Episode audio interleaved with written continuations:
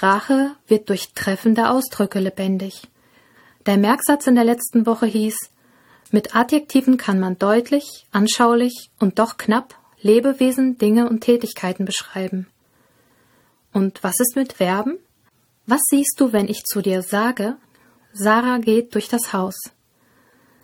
Und welche Bilder entstehen in deinem Kopf, wenn ich dir zuraune, Sarah schleicht durch das Haus? Wenn du es dabei fast schon knistern hörst vor lauter Spannung, brauche ich dich nicht lange zu überzeugen. Auch hier lohnt es sich, wenn du dich mit Wortfeldern auseinandersetzt. In den drei Kapiteln dieser Woche geht es also weiter um anschauliche Adjektive und es geht um treffende Verben. Einen Test gibt es nicht.